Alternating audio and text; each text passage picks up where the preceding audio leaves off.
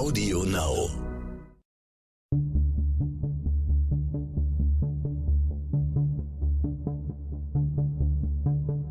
Wie überführt man einen Mörder? Warum werden Menschen zu Tätern? Und welche Abgründe können in jedem von uns stecken? Im Sterncrime-Podcast Spurensuche erzählen Ermittler und Spezialisten über ihre spannendsten Fälle und die Herausforderungen ihres Berufes. Die Bushaltestelle steht heute noch in Bergen-Dumme im östlichen Niedersachsen. Man findet sie ein wenig abseits an der neuen Straße. Es ist, als ducke sie sich weg von ihr in einen engen Weg hinein. Drinnen hat jemand mit Kreide vor Jahren eine Botschaft an die Holzleiten gekritzelt. Die Buchstaben sind verblasst, aber ein Name lässt sich noch immer gut entziffern. Katrin Konert.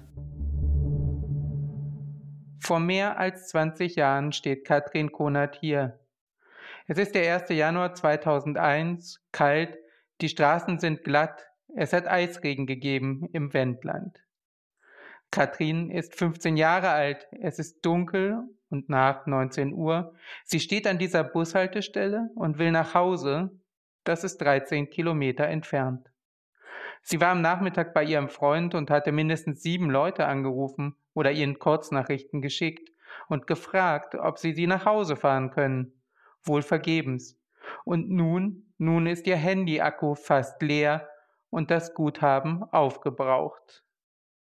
Mehrere Bekannte fahren vorbei an der Bushaltestelle. Einige sehen Katrin noch dort.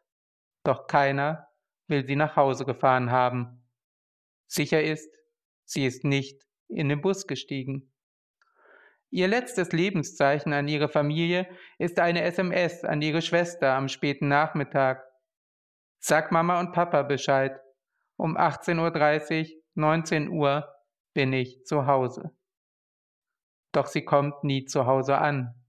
Von Katrin Konert fehlt seit jenem Abend jede Spur. Mein Name ist Nikolas Büchse.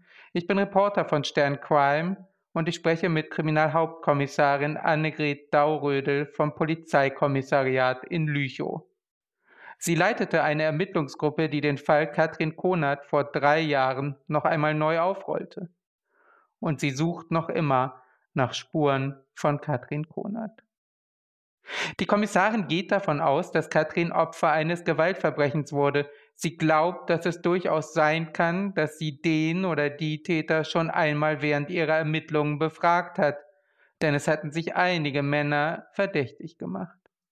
Und sie hoffte, dass nach dieser Episode von Sternqualm Spurensuche wieder neue Hinweise bei der Polizei in Lüchow eingehen. Besonders wichtig ist ihr auch, mit einem anonymen Hinweisgeber in Kontakt zu treten. An ihn richtet sie einen Appell am Ende dieser Episode. Denn Annegret Daurödel ist überzeugt, dass Katrin Konerts Verschwinden noch aufgeklärt werden kann. Frau Daurödel, haben Sie damals davon gehört, als Katrin Konert am Neujahrsabend 2001 verschwand? Also zu dem Zeitpunkt war ich nicht im Dienst. Ich war hochschwanger und anschließend auch im Erziehungsurlaub. Aus der Presse, aus der regionalen Zeitung habe ich natürlich davon erfahren, aber Einzelheiten waren mir nicht bekannt. Ich wusste daher nur aus der Presse eben, dass Katrin Konert am 01.01.2001 am Abend verschwand, nachdem sie zuvor bei einem Freund gewesen war in Bergen-Dumme. Und von einer besagten Bushaltestelle, wo sie zuletzt lebend gesehen wurde, verläuft sich ihre Spur. Von da an, ja, weiß man nichts. Aber dieser Fall hat schon damals wahrscheinlich große Wellen geschlagen hier im Wendland. Das ist richtig. Es wurden auch gleich umfangreiche Suchmaßnahmen gestartet, nachdem die Anzeige eben erstattet wurde, die Vermisstenanzeige. Es ging durch die Presse, es gab Personenbeschreibung, wer hat etwas gesehen, äh, zu Katrin eben auch. Ja, da wurde viel gemacht. Sie haben dann wahrscheinlich, als Sie wieder im Dienst waren, von Ihren Kollegen über diesen Fall viel gehört, oder? Das war dann auch erst später. Wie gesagt, ich war zu Anfang auch nicht im Ermittlungsdienst tätig, sondern im Streifendienst. Bin erst später in den Ermittlungsdienst gewechselt und habe das eigentlich nur am Rande mit erfahren, was da passiert ist.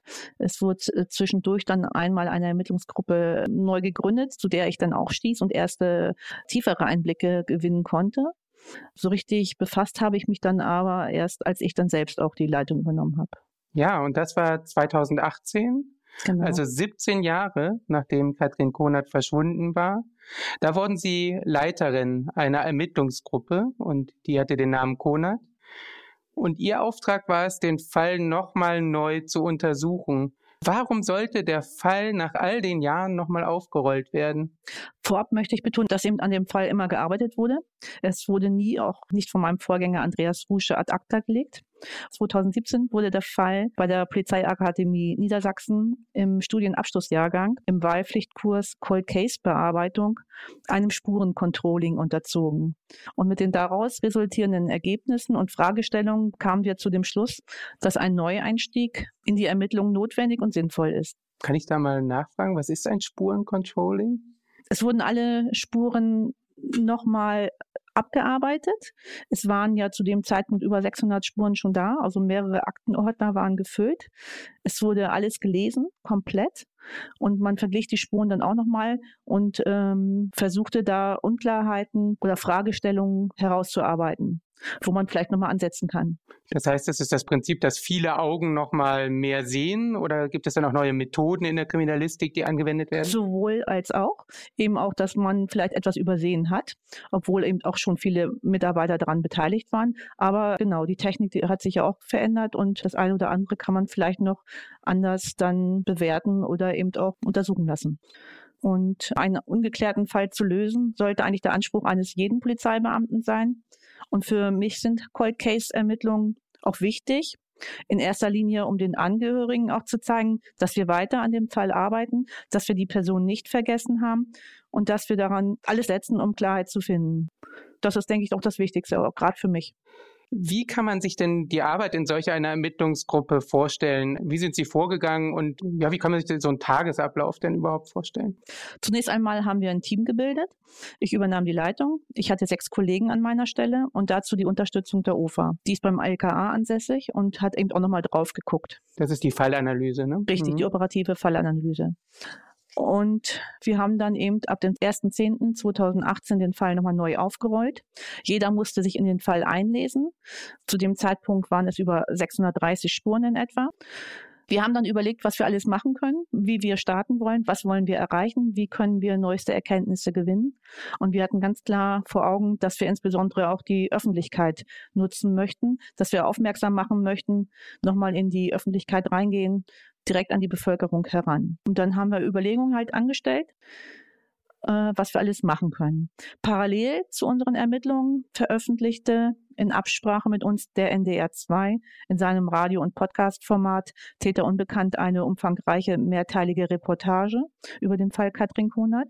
Und wir haben dann parallel zudem über mehrere Wochen eine mobile Wache in der Ortschaft Bergen-Dumme aufgestellt, um direkt vor Ort, wo Katrin eben verschwand, ansprechbar zu sein für Anwohner oder auch andere, die da durchfahren. Einen weiteren Kontakt zu den potenziellen Zeugen suchten wir über das eingerichtete BKMS-System. Das ist ein anonymes Hinweisgeberportal, wo man sich im Internet einloggen kann. Es ist kein Polizeisystem, also ein externer Anbieter, der das übernimmt. Man ist anonym, kann sich auch einen Postkasten sozusagen verschlüsselt anlegen, um weiter in Kontakt mit der Polizei zu bleiben. Das haben manche genutzt, manche eben nicht. Einen weiteren Anreiz haben wir dadurch geschaffen, dass eben die Belohnung erhöht wurde. Für einen entscheidenden Hinweis aus der Bevölkerung erhofften wir uns dann mit einer ausgelobten Belohnung dann in Höhe von 10.000 Euro einen Anreiz, dass eben doch dieser entscheidende Hinweis vielleicht kommt. Ja, was haben wir dann noch gemacht? Wir sind direkt in der Ortschaft Bergen von Haustür zu Haustür gelaufen, haben jeden Anwohner angesprochen, haben Flyer verteilt und haben ganz viel Unruhe eigentlich verbreitet. Nicht nur im Bergendummel selbst, auch in der Umgebung. Und ja, wir wollten zeigen, wir sind da und sagt uns was. Jetzt kann man natürlich sagen, das ist Jahre, fast schon zwei Jahrzehnte her. Wieso gehen Sie dann nochmal von Haustür zu Haustür? Das wurde wahrscheinlich ja damals schon gemacht. War es vielleicht auch, um den Täter, den potenziellen, unter Druck zu setzen, um so ein bisschen so ihn herauszulocken? Das kann man vielleicht auch so sehen. Das ist natürlich auch, wenn der Täter davon Kenntnis bekommt, dass er sich unter Druck fühlt. Das ist sicherlich auch gewollt von uns. Andererseits ähm, muss man auch einfach damit rechnen, dass manche Leute wirklich erst angesprochen werden müssen, bis sie etwas sagen. Und das war auch in Bergen so. Da haben wir eben auch Hinweise bekommen von einer bestimmten Person, die sich vorher nicht gemeldet hat, obwohl sie was wusste. Sie haben ja gesagt, Sie haben in Ihrem Team erstmal angeordnet, jeder liest sich nochmal ein. Mhm. Und was haben Sie persönlich gedacht, als Sie sich dann nochmal einen ersten Überblick über die Akten verschafft hatten? Waren Sie zuversichtlich, dass Sie einen Durchbruch erzielen können? Ja, also wir standen auch ein paar Mal so kurz vor diesem, oh, jetzt sind wir dran, jetzt haben wir es, jetzt ist es geklärt. Aber es fehlte dann immer noch ein kleines Puzzleteil, das manche Dinge zusammensetzt, um wirklich direkt den Täter zu finden, was passiert ist, wie es da weiterging. War das dann anders als bei anderen Cold Cases? Sie haben ja gesagt, dass es dann immer wieder verschiedene Cold Cases gibt, die natürlich keinen loslassen, aber es gibt wahrscheinlich nicht so viele Fälle, wo es noch Ansatzpunkte gibt nach dem ersten Überblick im Aktenstudium.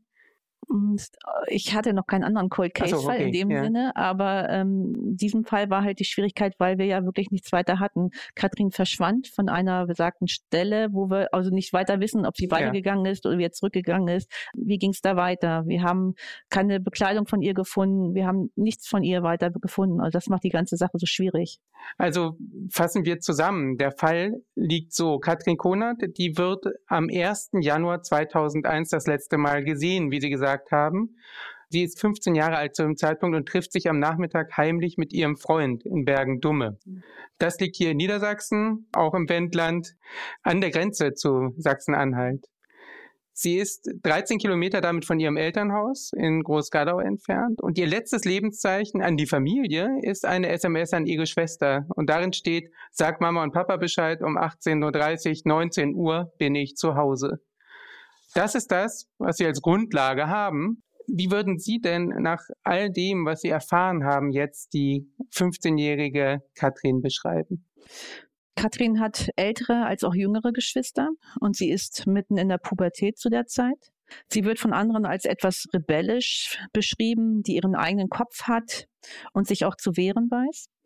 Dass sie ihren Eltern von ihrem Freund nichts erzählte, mag vielleicht daran liegen, dass dieser eben doppelt so alt war wie sie. Also 30 Jahre? Genau. Katrin war bei ihrem Freund, hat sich von ihm abholen lassen mit einem anderen Kumpel zusammen, der das Auto fuhr hielt sich dann wenige Stunden bei ihm auf, äh, wollte aber zu Hause sein. Dies hatte sie auch mit einer SMS angekündigt gehabt. Und da kam sie aber nie an zu Hause. Man wartete dann vergeblich und man wusste nicht, was passiert war.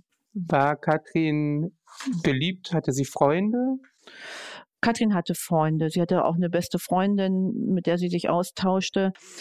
Sie war auch unterwegs, auch die Wochenenden ein ganz normales Mädchen halt in dem Alter. Und können Sie mir vielleicht ein bisschen die Gegend beschreiben? Wie sieht das aus in Großgadau, in Bergen? Das ist eine ländliche Gegend. Genau. Bergen liegt im ehemaligen Zonenrandgebiet am südwestlichen Rand des Landkreises Lüchow-Dannenberg und hatte auch eine Grenzkontrollstelle. Zu der Zeit natürlich jetzt nicht, da sind schon Jahrzehnte ja. vergangen. Ne? Aber trotzdem war Bergen sehr ländlich. Die Bundesstraße aus Richtung Uelzen verläuft quer durch den Ort in Richtung Salzwedel, also nach Sachsen-Anhalt.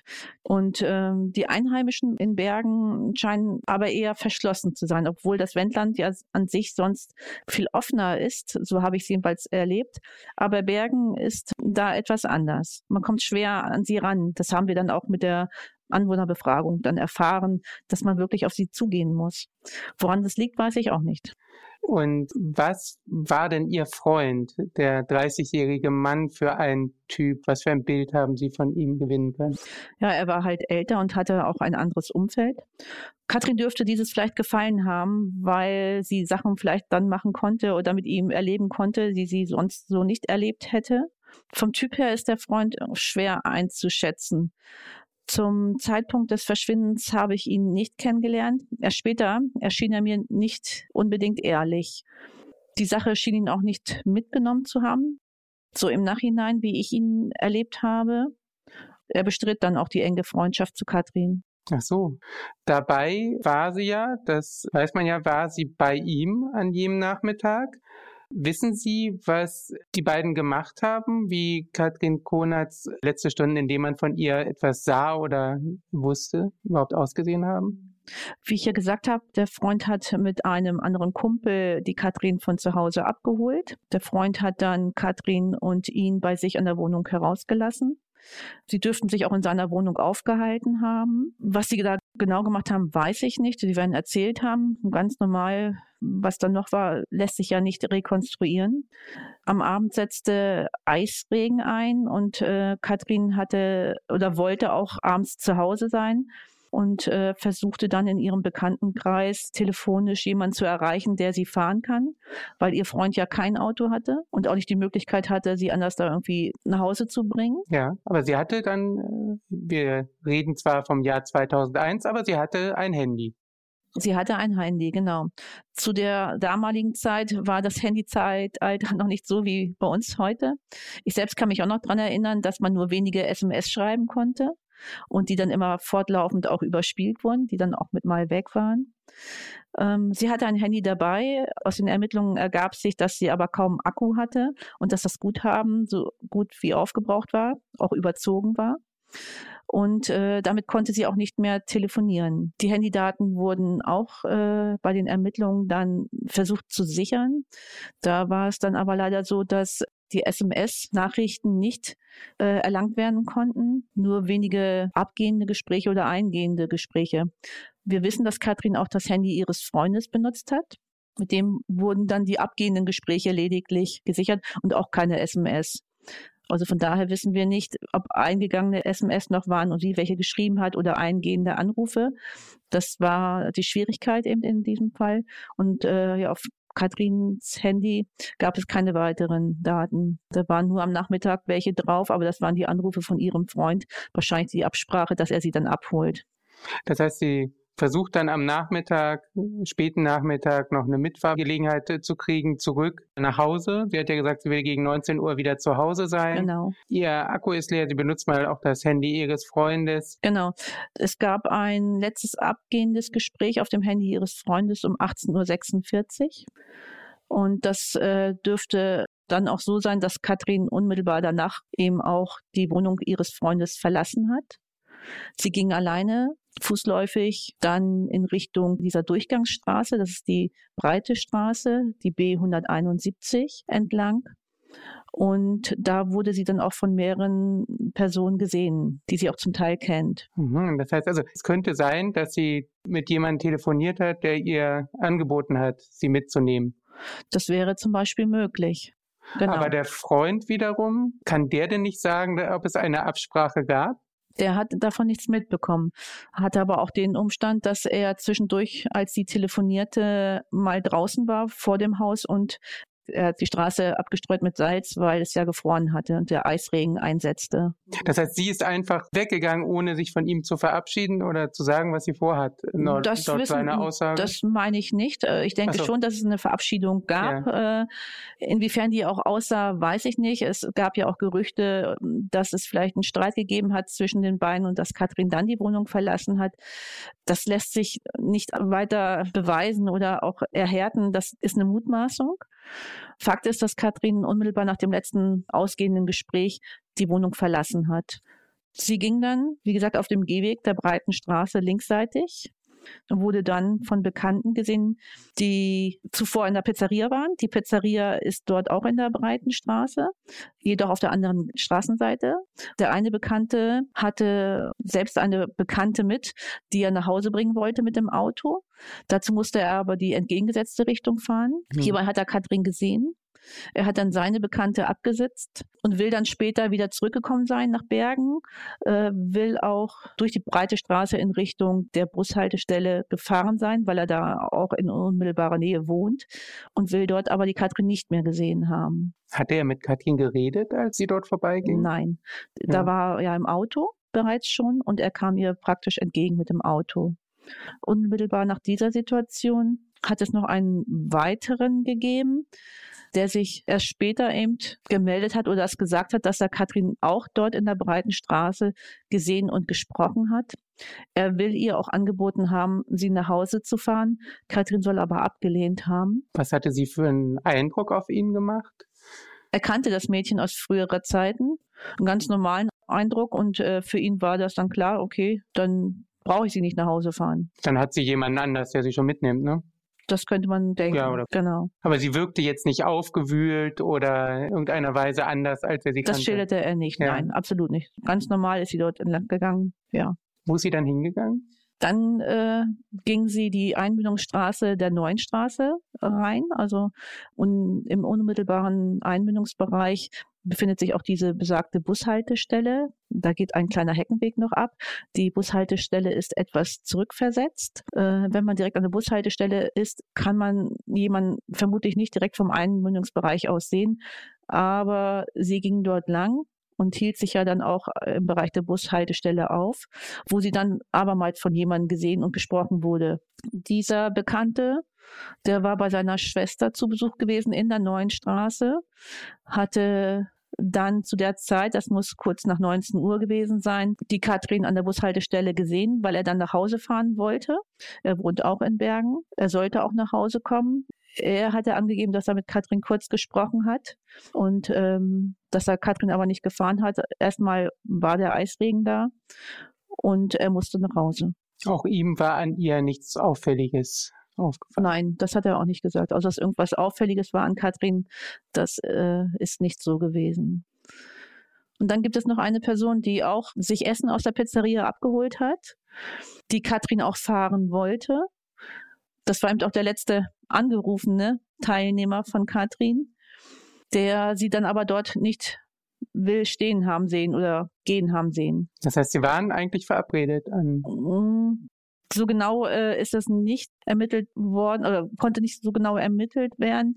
Er wollte sie fahren, das war aber ein Zeitpunkt, der etwas früher lag, eine Stunde vorher. Und ähm, da wollte Katrin wohl noch nicht, so hatte er es gesagt. Und als Katrin dann wollte, war er unterwegs und hat sich dann die Pizza erst noch geholt und war bei Freunden. Äh, und dann will er sie nicht gesehen haben. Er will zwar auch durch die Straße gefahren sein und will nach ihr geguckt haben, aber er habe sie nicht gesehen. Und in einen Bus ist sie auch nicht eingestiegen. Genau, in einen Bus ist sie nicht eingestiegen, das wurde auch überprüft. Der Bus ist dann aber auch erst viel, viel später gefahren. Dann versuchen wir jetzt mal in sie hinein zu versetzen. Da steht eine 15-Jährige irgendwann nach 19 Uhr am 1. Januar 2001 an einer Bushaltestelle in Bergen. Und diese Bushaltestelle ist 500 Meter von der Wohnung ihres Freundes entfernt. Sie kennt einige Leute in diesem Ort. Sie steht aber da bei Eisregen. Es ist dunkel und sie versucht nach Hause zu kommen. Was macht eine 15-Jährige in so einer Situation, fragt man sich ja welche Fragen kann man sich da stellen? Ne? Man kann sich auch fragen, wollte sie jetzt trampen? Das wäre natürlich auch eine Möglichkeit gewesen, da wir ja nicht alle Handydaten haben und dass die nicht mehr ermittelt werden konnten oder es war damals einfach zu der damaligen Zeit nicht möglich, diese zu bekommen.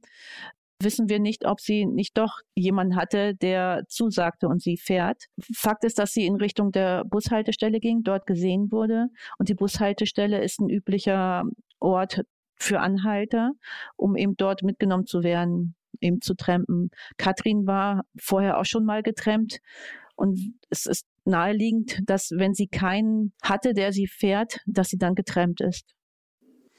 Das heißt, es ist ja auch eine große Straße, haben Sie beschrieben, die B71, da fahren ja auch viele Laster lang. Es könnte ja auch sein, dass sie an einen Laster eingestiegen ist, oder? Die Bushaltestelle liegt an der Neuen Straße. Das ist eine Straße, also nicht die Durchgangsstraße. So. Hm. Die Laster fahren sicherlich die Bundesstraße hm. entlang, aber nicht unbedingt dann die neue Straße und dann wieder in Richtung äh, Klenze. Verstehe, also das ist unwahrscheinlicher. Das ne? ist eher unwahrscheinlich, dass dort der normale Durchgangsverkehr von Lastern da auch lang gefahren ist.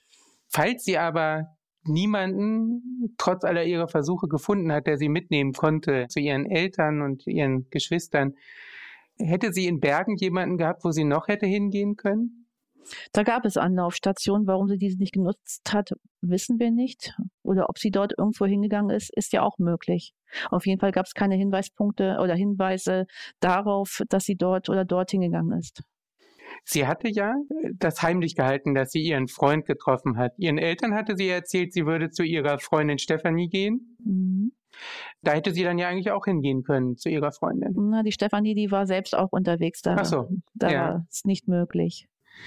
Also wenn man sich und jetzt, jetzt, mal, hatte sie ja. ja eigentlich auch den Zeitdruck. Sie war ja bei ihrem Freund gewesen und sie musste abends nach Hause. Die Zeit drängte. Die ersten Bekannten, die sie hatte, die wollten nicht. Erstmal war da Eisregen oder die konnten nicht. Und ähm, dann drängte die Zeit und sie hatte ja per SMS ihrer Schwester angekündigt, sag Mama, Papa Bescheid, ich bin so gegen 18.30, 19 Uhr zu Hause. Jetzt war schon 18.46 Uhr der letzte Anruf und sie musste los, weil 19 Uhr war ja schon in unmittelbarer Nähe, also in der Kürze. Und ähm, ich denke, sie ist dann losgegangen, auch in Richtung der Bushaltestelle. Entweder hat sie jemanden gehabt oder sie ging zu jemandem oder es fuhr irgendjemand dran vorbei und hat sie mitgenommen. Und äh, ja, aufgrund des besonderen Tages, eben auch Abend nach Silvester und des Eisrehens, waren nicht besonders viele Leute mit dem Fahrzeug unterwegs, aber es fuhren Leute.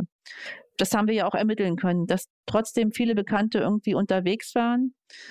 Aber irgendwie hat sich auch nie oder hat nie einer den anderen so richtig wahrgenommen. Das war eben auch schwierig. Das ist ja interessant auch. Das kann natürlich sein, dass die Zeiten dann vielleicht in den Angaben nicht stimmen, aber es ist ja schon auffällig, dass die Bekannten an der gleichen Strecke sind, bei der Pizzeria, Bushaltestelle dazwischen irgendwo, zu einem Zeitpunkt, äh, wo sie an der Bushaltestelle oder auf dem Weg ist dahin und sich selber gegenseitig nicht gesehen haben. Hm, genau. Das mag natürlich so sein, dass man das einfach nicht wahrgenommen hat. Man fährt einfach, hat vielleicht einen anderen Termin, andere Sachen im Kopf. Da achtet man vielleicht auch nicht unbedingt so auf den Fahrzeugverkehr. Vielleicht wird man wahrgenommen haben, dass irgendjemand anderes vielleicht auch vorbeigefahren ist, aber nicht vielleicht die Person. Oder wenn man jetzt nicht gerade ein Treffen vereinbart hatte, dass man, oder dann ist es schon schwierig und möglich eben, dass es eben auch so abgelaufen ist. Fest steht allerdings, dass diese Zeugen die letzten sind, die sie gesehen haben. Wie hat denn die Familie reagiert, als sie mitbekam, dass ihre Tochter nicht mehr nach Hause kommt, um 19 Uhr nicht da ist und später um 20, 21 Uhr auch noch nicht? Genau, die haben sich natürlich gesorgt, haben auch nachgefragt innerhalb der Familie, bis es dann eben auch rauskam, dass die Katrin wohl bei ihrem Freund ist, dass sie von ihm abgeholt wurde. Es wurden Telefonate geführt, man hat versucht, irgendjemand zu erreichen, der weiß, wo Katrin ist. Und schlussendlich sind dann auch äh, die Eltern oder ein Elternteil mit äh, einer Schwester dann dort zur Wohnung gefahren von dem Freund und haben nach Schau gehalten. Auch auf Befragen konnte dann dieser Freund aber nichts weiteres angeben und äh, ja, Katrin wurde nicht gefunden. Katrin war nicht da. Gibt es denn die Möglichkeit, dass sie von zu Hause weggelaufen ist damals? Sie haben ja schon beschrieben, dass sie sich angezogen fühlte von diesem erwachseneren Leben vielleicht ihres Freundes, von dieser Freiheit. Also kann das sein?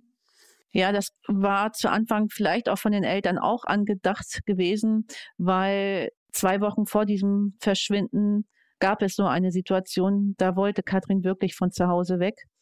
Und ja, ihr gefiel das zu Hause wahrscheinlich nicht. Sie kam damit nicht klar, dass sie Sachen vielleicht erledigen sollte. Und sie war im pubertären Alter. Sie wollte gewisse Sachen einfach nicht und war ein bisschen rebellisch. Und da hatte man eben vielleicht auch die Hoffnung, dass sie wirklich nur irgendwo bei einer Freundin ist oder irgendwo untergetaucht ist, kurzfristig. Das hat sich dann aber nicht bewahrheitet. Können Sie so ein bisschen beschreiben, wie zu Hause das Leben für Sie war? Ja, jeder Geschwisterteil hat äh, seine Aufgaben gehabt. Sie hat sich auch um die jüngeren Brüder gekümmert. Sie hatte Haushaltsaufgaben zu erfüllen. Das war alles aufgeteilt.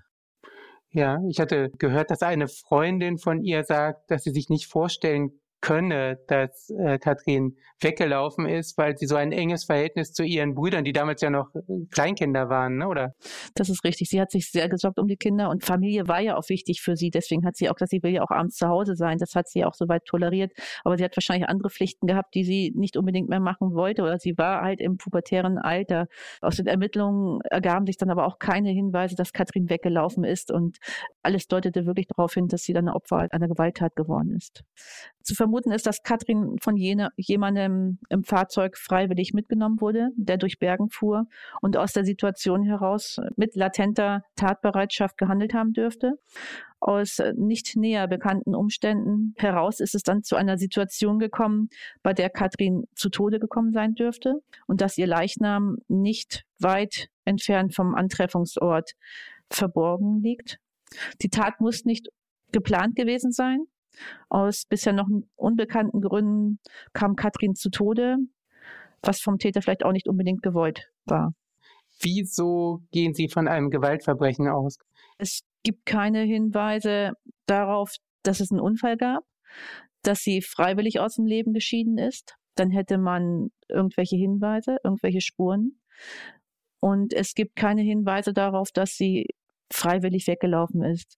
Ganz im Gegenteil, alles deutet eigentlich darauf hin, dass sie nach Hause kommen wollte und dass sie von irgendjemandem mitgenommen wurde.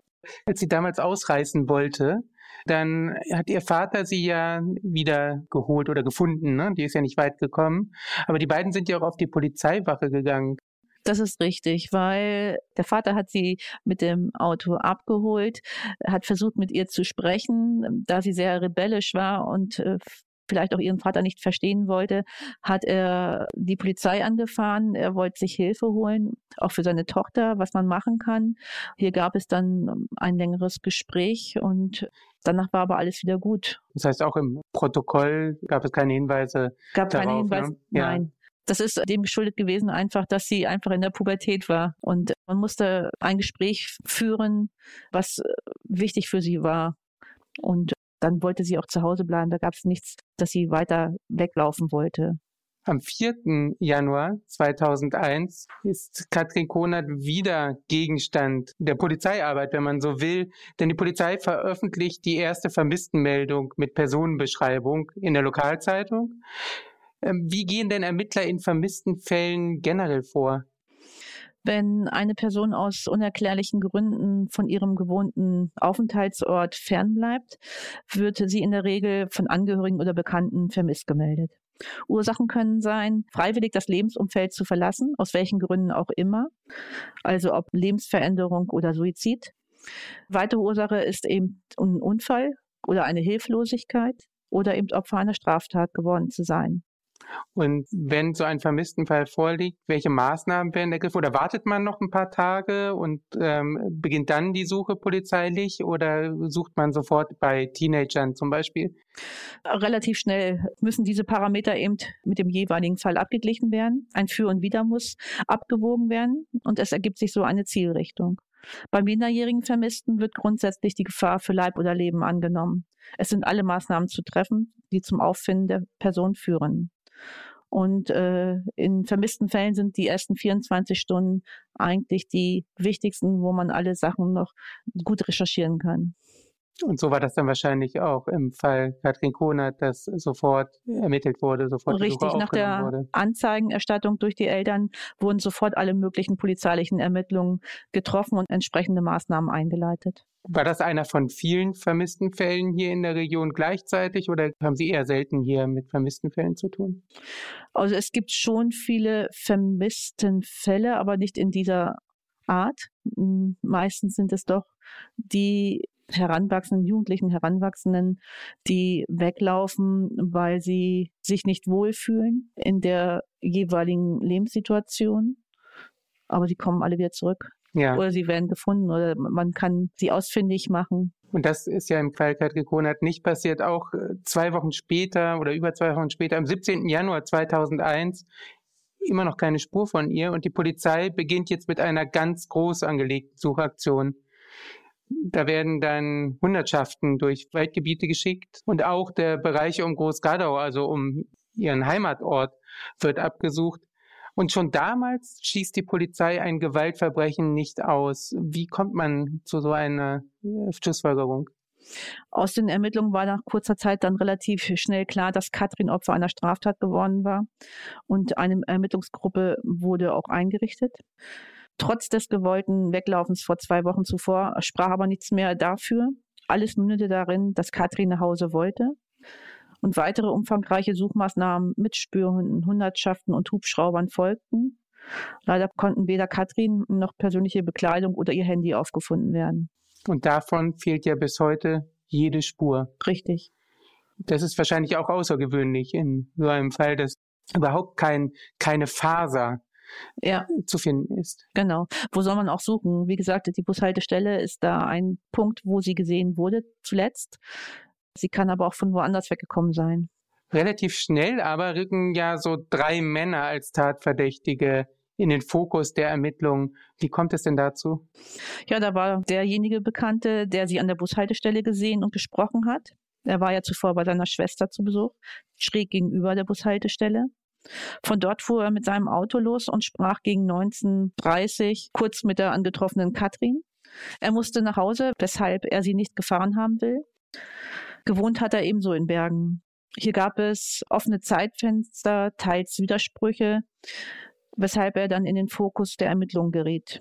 Das heißt, er hat nicht genau sagen können, wann er nach 19.30 Uhr wieder zu Hause war oder wen er gesehen hat danach? Das ist ja nicht dann belegbar. Wenn ja. man nicht eine andere Aussage hat, die das bestätigen kann, sind das alles so vermutete Annahmen und, und Zeiten. Das heißt, es gibt eine, eine Lücke in seinem Abend, wo es keine Leute gibt, die bezeugen können, dass sie mit ihm zusammen waren. Eine kurze Lücke, ja.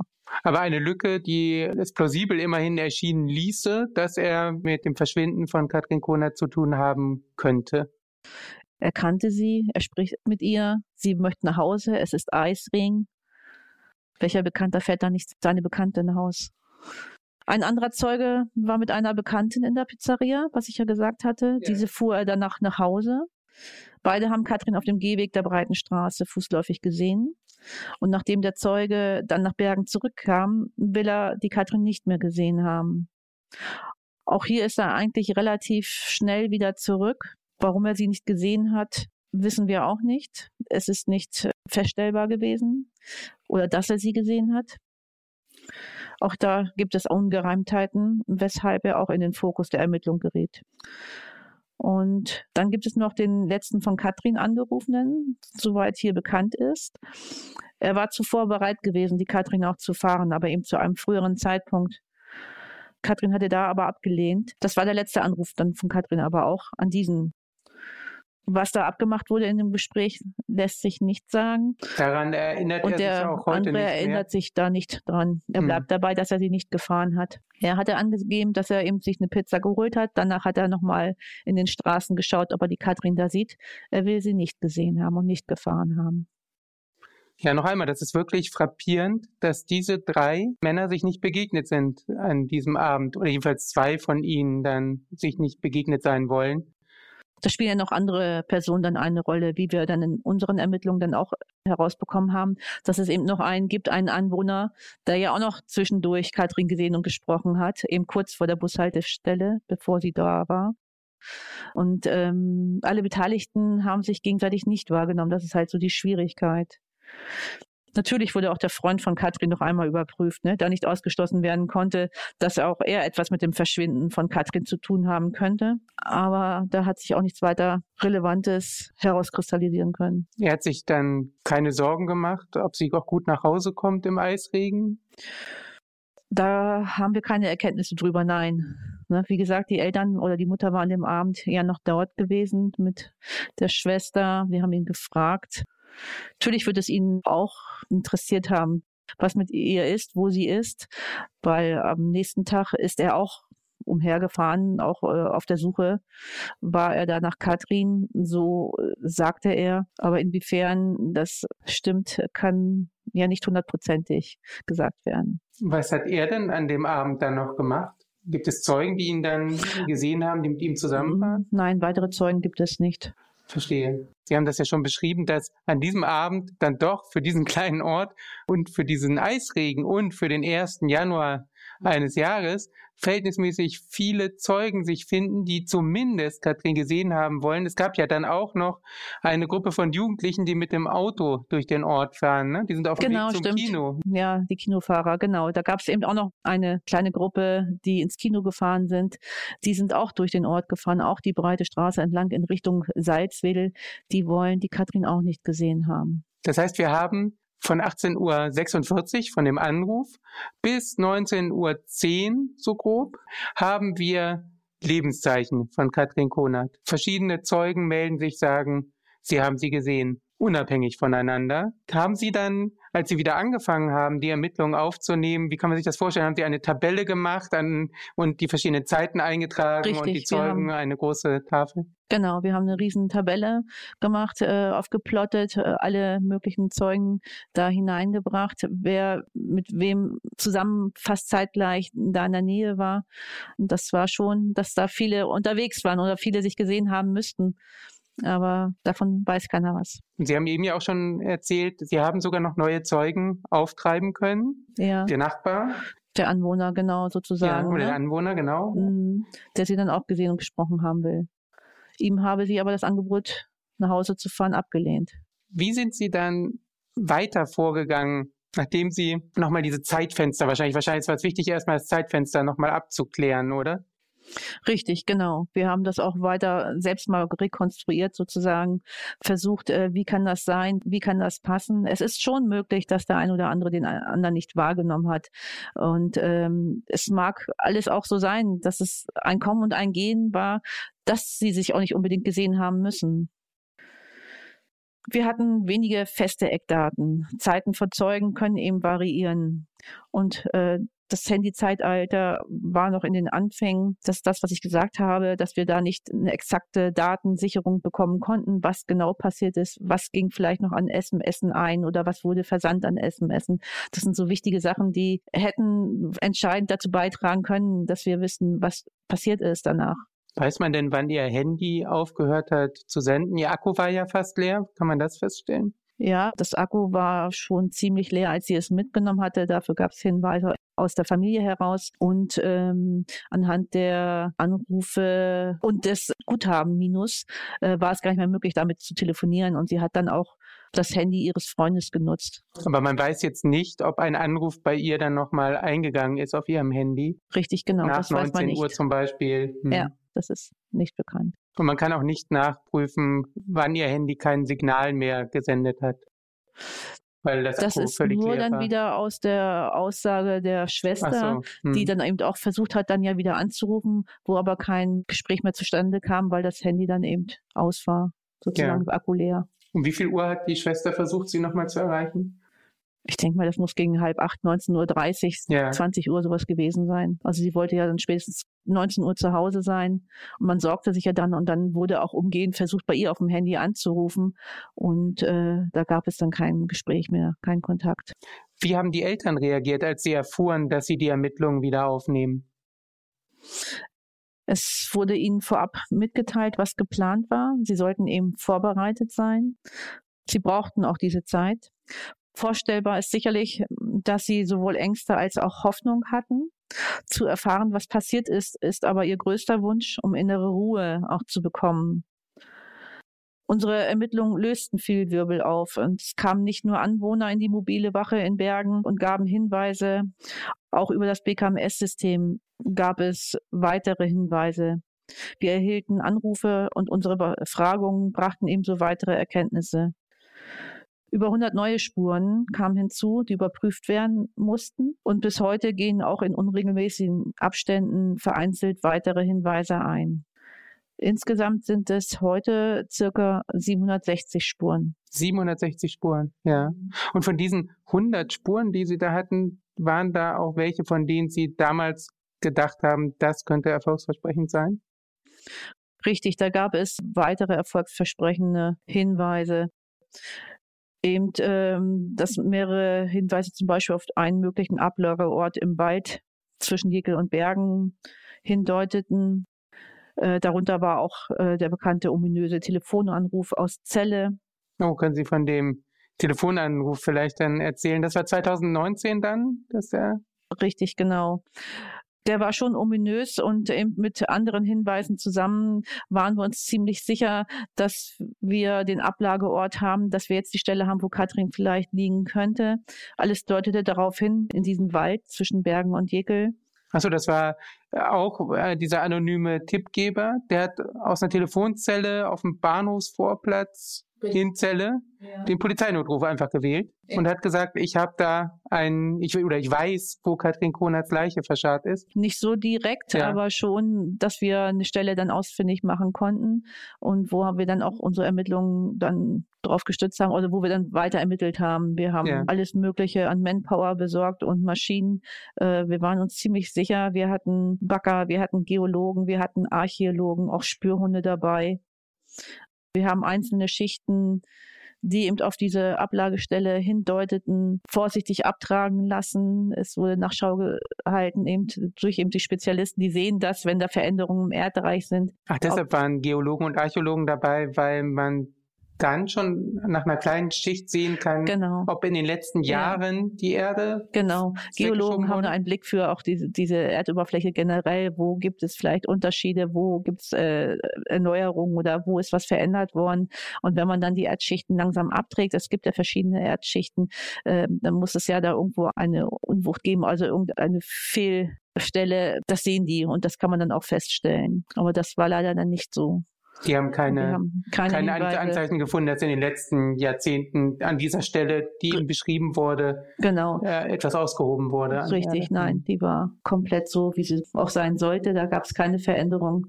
Und äh, ja, da sind wir nicht fündig geworden. Es gab dann ja immer wieder im Laufe der Ermittlungen in diesem Fall viele solcher Hinweise die auf dem ersten Blick teilweise aber auch ein wenig absurd erschienen. Eine Frau hat sich zum Beispiel bei der Polizei einmal gemeldet und äh, behauptet, sie habe Träume und Visionen gehabt. Genau, wir haben mehrere Hinweisgeber und ähm, Manche Leute haben eben auch so hellseherische Fähigkeiten und äh, können den möglichen Aufenthaltsort von Katrin erspüren. Sicherlich kann man hier skeptisch sein, aber manchmal gibt es ja etwas zwischen Himmel und Erde, was man nicht klar definieren kann. Auch diesen Hinweisen muss man dann nachgehen und äh, das macht das manchmal auch spannend. Was sind Ihre Hypothesen nach diesen wiederaufgenommenen Ermittlungen? Denken Sie, dass der Täter Katrin kannte oder eher nicht? Das ist äh, schwierig. Auf, es kann sowohl sein als auch. Ähm, zu vermuten ist es auch, dass der Täter Katrin kannte, dass es jemand war aus dem Umfeld, den Katrin dann doch erreicht hat, der sie gefahren hat, der sie fahren wollte, dass es da eben zu etwas passiert ist. Möglich ist aber auch, dass es ein, eine ganz andere Person ist, die zufällig in Bergen war, durch Bergen fuhr, Katrin gesehen hat, situationsbedingt anhielt, sie einstiegen ließ, sie ist freiwillig eingestiegen und dann ist es zu irgendetwas gekommen, was wir nicht wissen. Kann es auch sein, dass sie sich irgendwann aufgemacht hat? Sie hat niemanden gefunden, der sie mitgenommen hat und sie ist vielleicht die Straße lang gegangen in Richtung Nachbarort, um es da noch irgendwie zu versuchen. Und könnte es sein, dass vielleicht ein Unfall passiert ist und der Unfallfahrer ihre Leiche verscharrt hat? Ein Unfall würde ich ausschließen. Dann hätte man irgendwelche Spuren auch am Straßenrand, Wegesrand vielleicht äh, wahrgenommen oder es gäbe Hinweise darauf. Dass sie natürlich weitergegangen ist, auch in Richtung nach Hause, ist auch zu vermuten, obwohl nach dem Ort es dann ziemlich dunkel ist. Es ist ja mit in der Dunkelheit gewesen abends, es war stockdunkel. Außerhalb der Ortschaft ist es noch dunkler.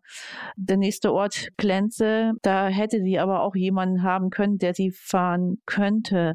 Ob sie da hingegangen ist oder ein Stück zumindest bis dorthin mitgenommen wurde und sich dann die Spur verläuft, das ist hier nicht weiter bekannt. Und es gibt ja, Sie haben das schon gesagt, in diesem Fall, so wie das ist bei vielen Fällen, die dann deutschlandweit publik werden, viele Theorien, viele Hinweisgeber. Unter anderem gab es mal eine Fernsehdokumentation, in der ein Häftling aufgetreten ist, der behauptet hat, sein Mithäftling sei ein verurteilter Kindermörder und der habe ihm erzählt, er sei damals durchs Wendland gefahren und habe ein Mädchen vors Auto laufen gehabt könnte Katrin Konert eines seiner Opfer sein?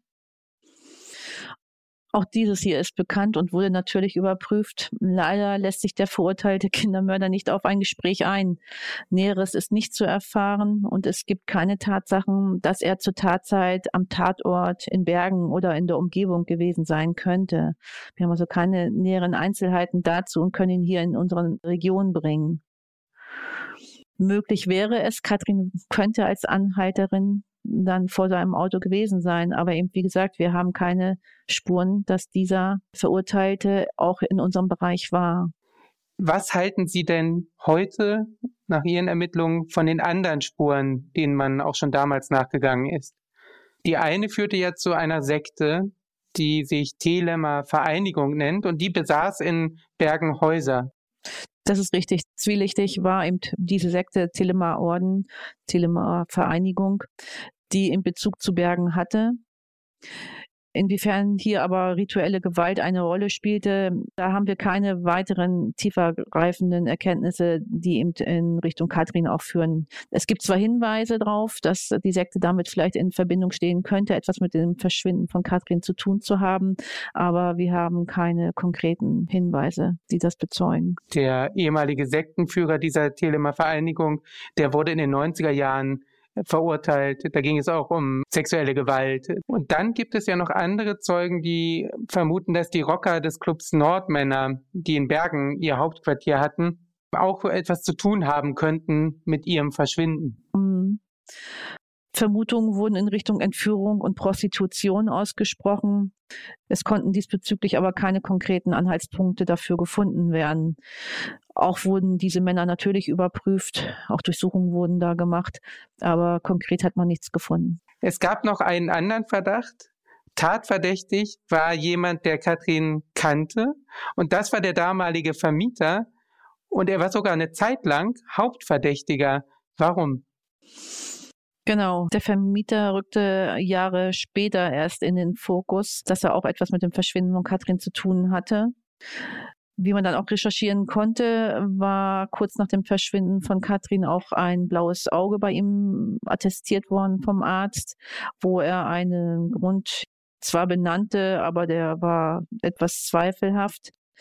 Und an dem Tatabend war der Vermieter zu Hause beziehungsweise dann auch unterwegs. Er fuhr mit dem Auto durch die Gegend. Er besuchte auch Bekannte. Seine Frau war zum damaligen Zeitpunkt nicht bei ihm. Und er kannte ja Katrin auch. Es hätte also auch gut sein können, dass er Katrin irgendwo gesehen hat oder sie mitgenommen hat. Und er hat damals, glaube ich, auch ein Haus gerade gebaut. Richtig, genau. Er hatte auch die Möglichkeiten, entsprechende Fahrzeuge und so weiter. War an mehreren Baustellen sozusagen beteiligt, hätte er natürlich auch Möglichkeiten gehabt, jemanden verschwinden zu lassen. Haben Sie ihn auch nochmal befragt? Auch in meinen Ermittlungen habe ich ihn aufgesucht. Er ist natürlich heute auch ein älterer Mann. Er will mit dem Verschwinden von Katrin nichts zu tun haben. Arbeiten Sie gerade wieder an Hinweisen in diesem Fall? Das ist richtig. Ich bekomme hin und wieder in unregelmäßigen Abständen Hinweise, die auch mögliche Ablageorte benennen. Die muss ich auch noch überprüfen. Es sind noch einige, die ich demnächst auch überprüfen muss.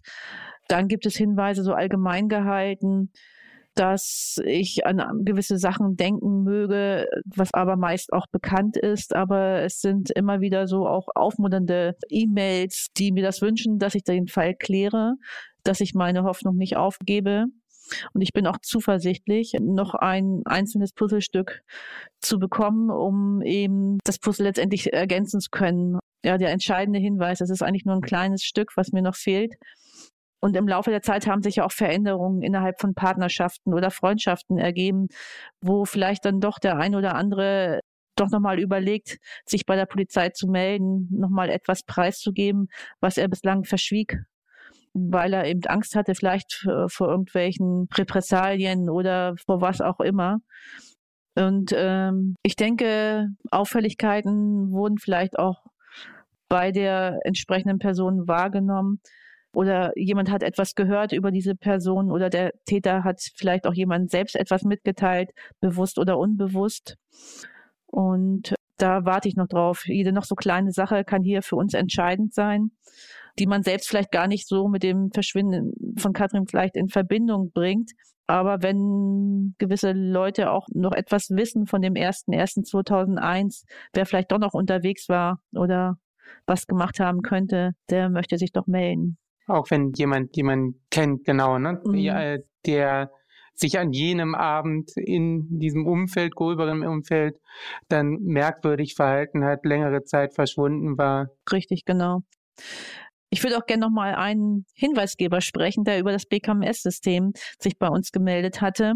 Äh, das BKMS-System ist da abgeschaltet jetzt, also für unseren Bereich. Diese Person hat auch Andeutungen auf eine Person gegeben, die ihm Katrin nach Hause fahren wollte und Katrin aber ablehnte. Also der wäre mir nochmal sehr wichtig. Vielleicht hört er ja dieses hier und äh, meldet sich nochmal bei der Polizei. Das würde ich mir wünschen. Frau Daurödel, herzlichen Dank für das Gespräch. Ich hoffe, Sie werden das Rätsel um Katrin Konerts Verschwinden lösen und drücke Ihnen dabei fest die Daumen. Vielen Dank.